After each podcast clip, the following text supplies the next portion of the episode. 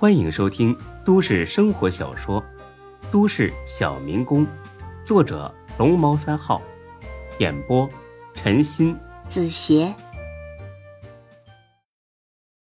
第二十三集。他决定抽时间去买一个小精灵的礼物送给夏佳琪。正想着呢，有人冲着他俩走了过来。孙志打眼一看，我操，竟然是李欢和刘猛。真是冤家路窄呀！看他俩这架势，不是偶然遇见了过来打个招呼，倒像是特意来找自己的。他俩走到跟前儿。李欢一看是夏佳琪，有点尴尬，因为当初李大毛缠着夏佳琪的时候，就是让李欢到影视学院去打听他的消息。夏佳琪看见李欢有点害怕，立刻就坐到了孙志这一边，抓住了他的胳膊。孙志拍了拍他的手，示意不用怕。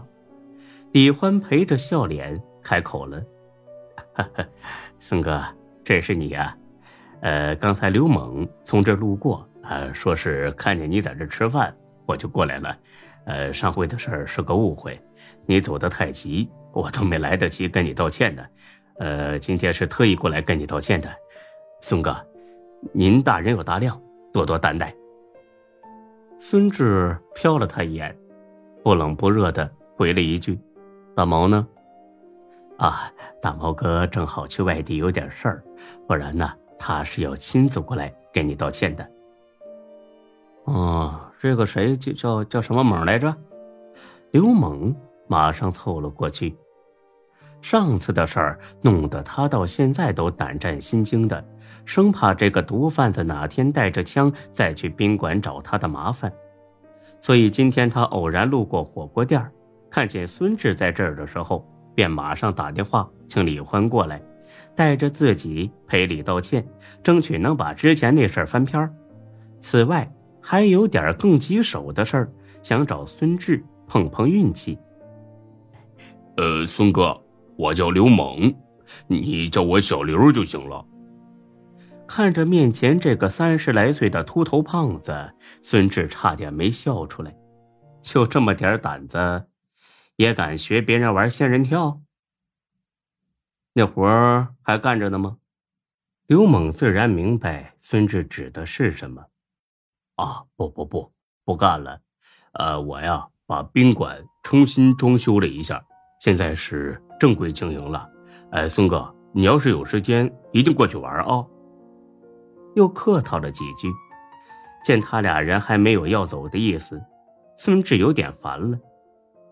他好不容易有时间和夏佳琪坐在一起吃饭，说来也怪，他第一次见到于莎莎，甚至是夏兰的时候，脑子里想的都是把他们压在身下肆意揉搓，但对夏佳琪却完全不一样。到现在为止，他的脑子里都没有过要把她抱上床的念头，可能这就是夏佳琪独特的魅力吧。见他俩不走，孙志拿起漏勺来给夏佳琪捞了些涮菜。要不你们两个坐下一起吃点儿？他俩又不傻，看得出孙志这是在赶人了。刘猛求助似的看了看李欢，毕竟李欢和孙志更熟一些，说话也更方便。李欢的面色也很为难。那个，孙哥呀。有件急事儿，想求你帮帮忙，要不你慢慢吃，我俩先去鸿盛广场的阁楼，在那儿等你。孙志听了一阵纳闷儿，求自己帮忙，我和你们熟到可以随便帮你们忙的地步啦。再说了，你们敢找一个毒贩子帮忙，想必这不是小事。孙志思量片刻，摇了摇头。他犯不着为这俩人给自己惹上一身的麻烦。做我们这一行的呢，不怕事儿，但是呢，也不主动惹事儿，明白吧？你们的事儿啊，我不好插手。李欢点点头，表示理解，但是呢，还是没有要走的意思。孙哥，我也知道你为难，但但我真是没别的办法了，求求你，一定帮我们这一次。看他这副可怜兮兮的样子，又是当着夏佳琪的面，孙志不好再拒绝，只能答应了。行吧，那个手机号留下，吃完饭我联系你啊，走吧。李欢没想到孙志真的会答应帮忙，留下联系方式之后，感恩戴德的走了。夏佳琪的好奇心也被刚才的这一幕给引了起来。志哥，他们怎么这么怕你啊？哎呀，几个小混混，我教训过他们。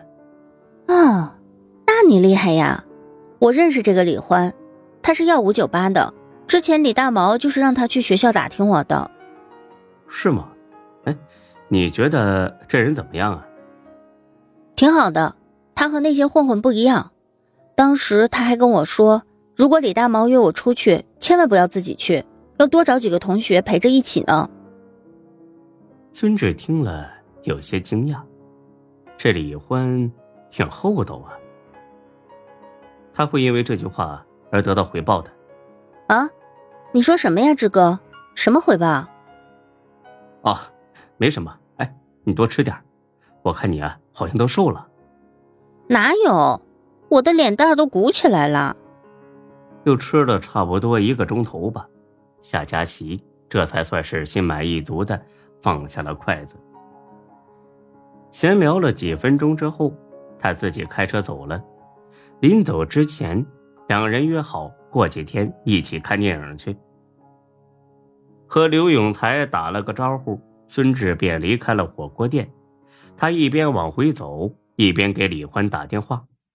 这电话一声没响完呢，就接通了。看来李欢是一直攥着电话等孙志打过来。孙哥，你吃完饭了？没走远吧？哎，没，就在那个鸿盛广场这儿了。来那个左岸咖啡馆，当面说。哎哎，谢谢啊，我我马上过去。来到咖啡馆，等了不到两三分钟，李欢和刘猛就气喘吁吁的跑了进来。他俩都是文龙画凤、大金链子、大手表的打扮。这着实把门口附近的一对小情侣吓了一跳，这架势，那不知道的还以为是过来砸场子的呢。哎，这边呢？孙志喊了一声，他俩赶紧小跑着凑了过来。孙哥，谢谢啊。孙志仔细打量了一下李欢，看起来呀，确实像个实在人。别着急谢，我未必能帮得上忙，说说吧，怎么回事啊？李欢呢，戳了戳刘猛，刘猛怯生生的看了看孙志，说起了事情的经过。原来是啊，有人看他的宾馆位置好，客流量大，想强租过去占为己有。对方呢有些来头，知道自己惹不起他们之后，刘猛本想着多一事不如少一事，把宾馆转租出去。再干点别的生意也行，可是没想到，对方给的价钱太低了，低到了近乎抢的程度，刘猛拒绝了。结果第二天就有一帮人冲到店里打砸一场，还说如果不转租，以后天天过来砸，说别想安安稳稳的做生意了。无奈之下，刘猛才去找李欢帮忙，想通过他再找大毛哥帮说和说和。可是大毛哥一听对方的来路之后，马上拒绝了，因为他也惹不起这帮人。听到这儿，孙志来了兴趣。对方什么来头啊？